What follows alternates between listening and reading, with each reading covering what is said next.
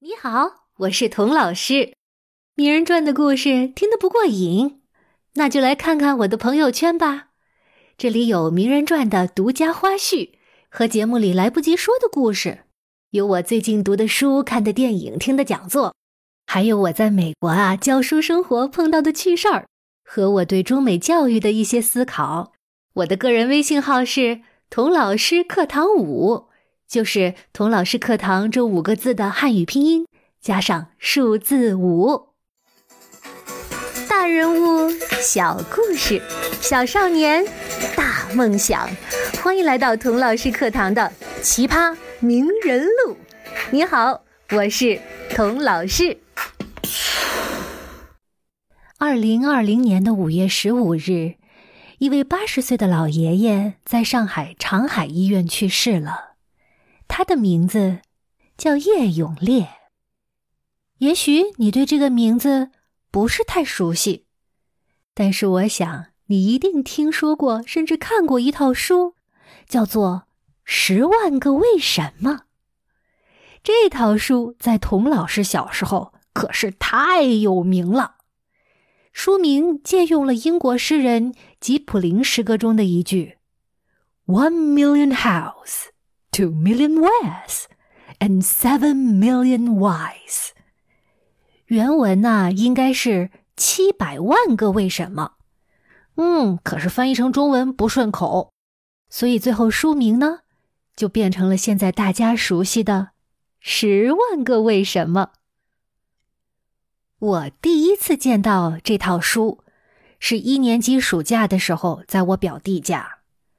那是我平生第一次看到这么豪华的书，豪华这个词儿一点儿也不夸张，当然是在我当时的眼里哈，它呀不是一本书，而是一套书，一共有十几本呢。每一本书呢，介绍一门学科的科普知识，比如数学啊、物理啊、化学、天文、动物、人体等等。是一套小小的少儿百科全书，这么多书可不是零卖的，都装在一个厚厚的纸盒子里，盒子上还有一个把手，哎，可以拎着走。现在看起来可能没什么，可是这套书在童老师小时候，那可真的是奢侈品。你也许会说了，嗨。百科全书有什么好看的呀？这些知识上网百度一下不就知道了吗？可是童老师小时候，别说百度了，就是一度 也没有，没有手机，也没有电脑，所有的知识都得从书里找，而且那时专门给小朋友看的书也没有现在多，好可怜的。所以，小朋友，现在你们有这么多好看的书读，真是太幸福了。那时候，当我第一次翻开这套书的时候，简直是惊为天人。它的每一本书都是由很多很多为什么组成的。比如说，为什么很软的碳和很硬的金刚石是一家人呢？为什么许多动物在水面、墙面上如走平地呀？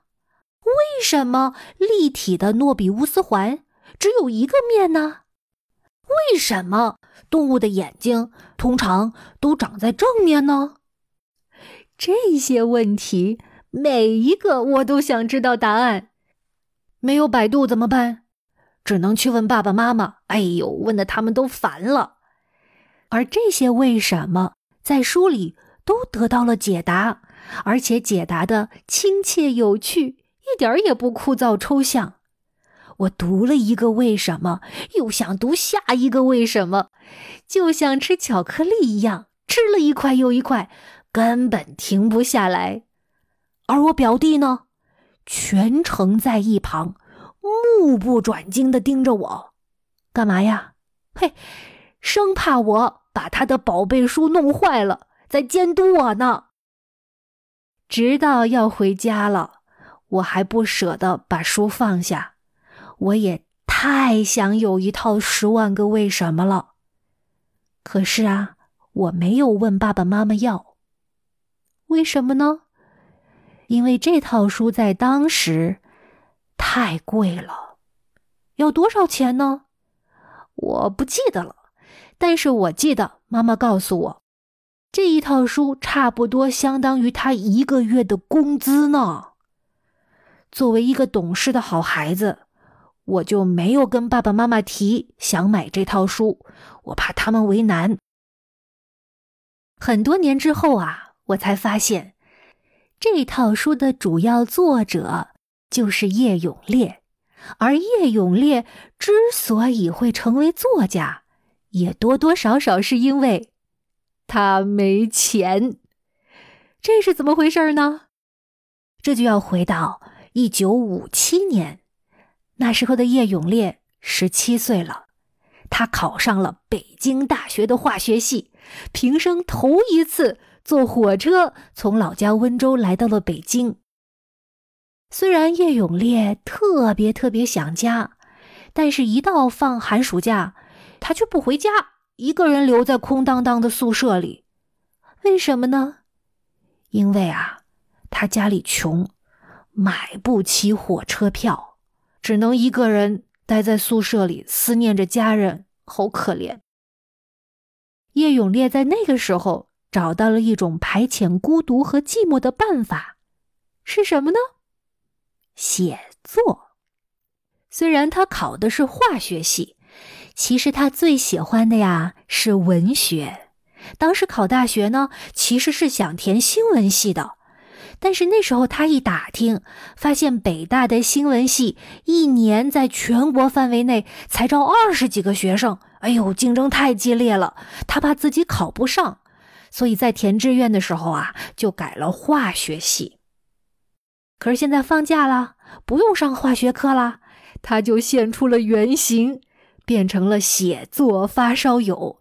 他在衣兜里总揣着个小本本，不论走在路上还是躺在床上，只要一有灵感，就赶紧掏出小本本记下来。他还不满足于自娱自乐，写出了文章啊，还勇敢的给报纸和杂志投稿。可是呢，绝大部分的投稿都如石牛沉大海，不见了踪影。哎，偶尔有一两首小诗被发表出来了，都能激励他继续写好久好久。在他十九岁，也就是大二的时候，他凭借着自己初生牛犊不怕虎的勇气，把他自己收录到的什么湖南民歌呀，和他自己写的诗啊，编成了一本诗集，起名叫《湖南民歌选》，寄到了湖南人民出版社。结果呢？嗨，当然是没有成功了，被退稿了。在失望之余，他又写了一本书，叫《科学真文三百条》。其实啊，这本书严格来说不是他写的，而是呢，他把科学杂志上看到的译文趣事摘抄下来编写而成的。他呢，把这本书寄给了河北人民出版社，结果呢？又遭到了退稿。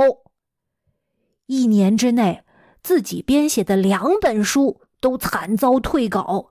叶永烈再也受不了了，他呐喊道：“呃我再再我我再写一本！”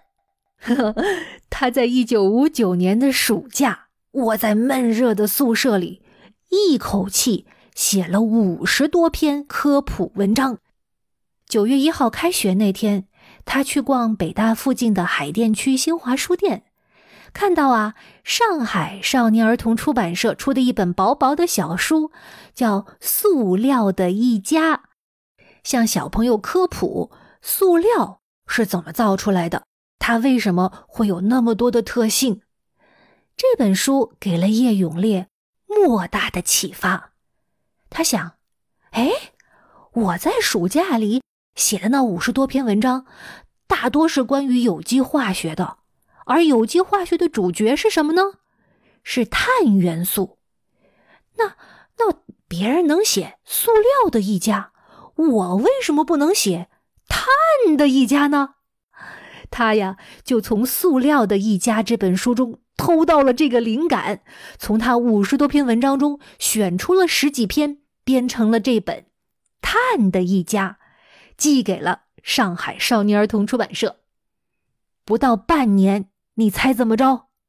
他的书出版了，作家叶永烈终于实现了零的突破。说到这儿啊，我相信听过我作文魔法课的同学，在这儿肯定会会心一笑。哈，这不就是童老师讲的偷灵感吗？我说的不错吧？越好的作家越会偷。感兴趣的同学。可以加我的微信“童老师课堂五”，免费领取这八节作文魔法课。正是这本《碳的一家》，给叶永烈带来了编写《十万个为什么》的机会。这又是为什么呢？在回答这个问题之前呢，让我们先回到童老师我一年级的那个暑假。我恋恋不舍，一步三回头的跟表弟的《十万个为什么》说了再见。可是三年后啊，我拥有了自己的《十万个为什么》，而且啊，不是一套哦，是两套。再而且呀，这两套《十万个为什么》，我没有花爸爸妈妈的一分钱。这。又是为什么呢？带着这两个为什么，我们下集再见吧。为什么天空会有云？为什么飞机会飞行？为什么月？